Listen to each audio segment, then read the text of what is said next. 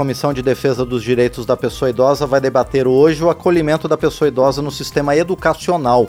Deputados e convidados vão debater a possibilidade do EJA, o Programa de Educação de Jovens e Adultos do Governo Federal, para incluir a pessoa idosa na iniciativa. E quem nos dá outras informações é a autora do requerimento para a realização dessa audiência pública, a deputada Reginete Bispo, do PT do Rio Grande do Sul, que já está conosco aqui nos estúdios da Rádio Câmara. Deputada, bom dia, obrigado por estar aqui no painel eletrônico. Bom dia, Márcio. Bom dia a quem nos ouve. Um prazer retornar aqui no painel eletrônico. Deputado, o prazer é nosso em receber a senhora mais uma vez aqui. Bom, deputada Reginete Bispo, vale aquela máxima? Nunca é tarde para aprender?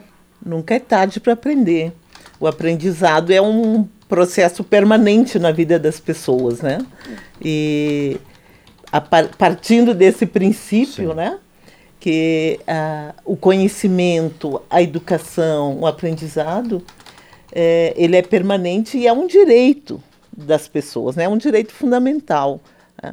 E partindo disso, a Comissão de Direitos Humanos, eu propus é, na Comissão de Direitos da Pessoa Idosa, né, que a gente fizesse uma audiência pública tratando desse tema, porque parece que não. mas é muito. Uh, são elevados os índices de analfabetismo no Brasil, tá? em torno de 11% da população é analfabeta, e desses, mais de 50% são pessoas com mais de 60 anos. Tá? E, então, precisamos ter políticas para superar uh, essa. Uh, esse alto índice de analfabetismo, para erradicar o analfabetismo. Mas também é, nós temos um número altíssimo, índice altíssimo de pessoas que são analfabetos é, funcional, né? Sabe assinar o um nome, sabe ler uma leitura básica, mas é, ainda tem dificuldades para fazer uma leitura mais elaborada, né? Então, é garantir que essas pessoas é, com mais de 60 anos possam ter o mesmo direito, ou políticas públicas voltadas para que elas possam superar essas dificuldades, né? Pois é, deputada Reginete Bispo, hoje como é que está o acolhimento das pessoas com mais de 60 anos no sistema público de ensino? Ele precisa de um aprimoramento? Ele precisa de um aprimoramento, porque o sistema não está preparado, uhum. não está voltado para atender essa população. Tá? É, hoje a gente tem a educação de jovens e adultos, que é, atende a população jovens acima de 15 anos, né? mas não está preparado para atender uma pessoa com mais de 60 anos, né? que é, tem muita sabedoria, tem muito conhecimento, mas precisa do letramento. Né? Uma outra preocupação que nós temos também é da inclusão, né, de adotar medidas né, é, para reduzir é, e promover a formação do idoso no uso de novas tecnologias de informação e das comunicações, né?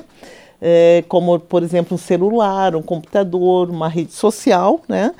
E que entendemos que o acesso né, a, a esse tipo de conhecimento, a esse tipo de informação, que poderá ser adquirido através é, da educação, ajuda na integração e, no, e evitar o isolamento Sim. e muitas vezes superar quadros de violência e de abandono, né? Então isso é uma necessidade, um instrumento importante para superação das desigualdades, mas sobretudo do isolamento que o idoso uh, passa a enfrentar depois que, que atinge né, os 60 anos ou mais, depois da aposentadoria, depois que os filhos crescem e, e se afastam. Né? Então é uma realidade é, é, dura que a gente vive no, no país, a ausência de políticas públicas em geral, mas sobretudo educacional para garantir ao idoso o, o acesso à educação e à informação.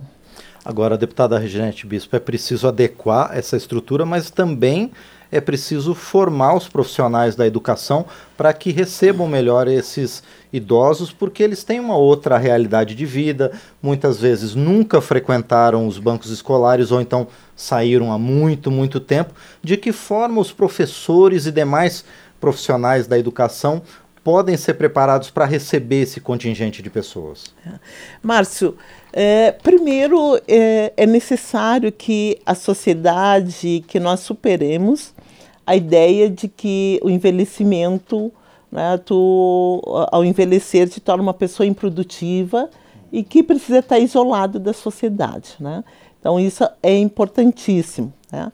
Hoje a gente tem uma população idosa que cresce, com uma expectativa de vida alta, né? a tendência é aumentar, e se aposenta depois de 60 e fica isolado. Então, primeiro é romper com essa ideia que idoso é improdutivo, que não pode produzir, que não pode estar convivendo uh, com o conjunto da sociedade contribuindo. Né?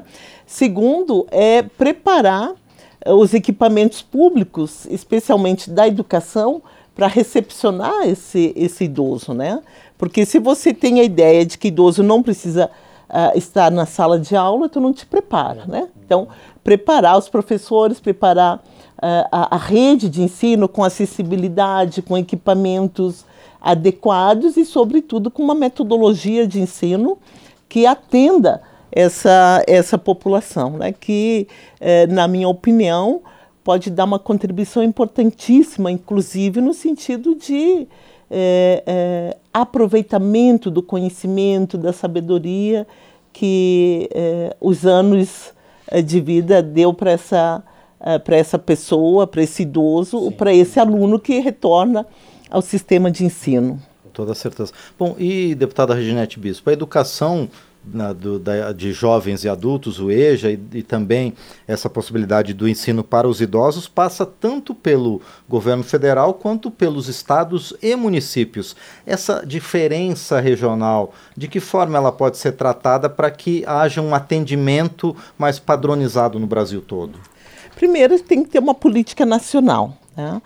Nós, hoje, na audiência pública, vamos contar com a presença do MEC, da, uh, do Ministério uh, dos Direitos Humanos, um conjunto de instituições e movimentos sociais que vão trazer uh, essa contribuição. Mas é necessário ter uma política nacional né, que oriente os estados e os municípios. Né? E, obviamente, o Estado é fundamental e como o ensino básico passa pelo município, o envolvimento do município é indispensável, né? E é claro que isso também varia muito de região para região. Por exemplo, estados onde os índices de analfabetismo são altíssimos, né? É, a, a, ausência né, é, de, dessas pessoas adultas, jovens adultos na sala de aula é uma realidade. Né?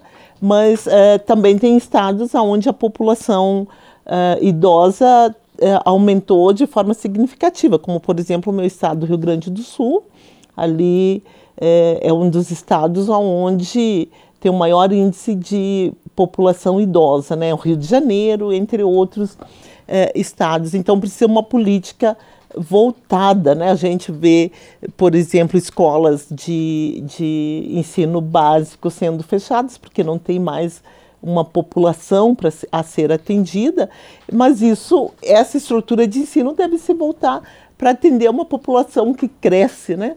É, que são os idosos, eu diria nós idosos, né? Porque acima dos 60, dos 60 né, a gente já está enquadrado nesse, nesse, é, nessa faixa geracional, né?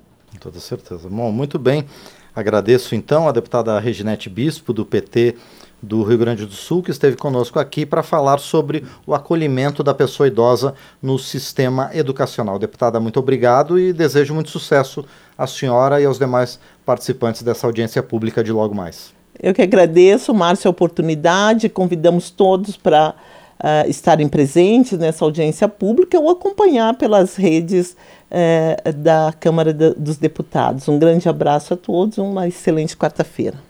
Nós é que agradecemos mais uma vez a deputada Reginete Bispo, do PT Gaúcho, que esteve conosco aqui no painel eletrônico.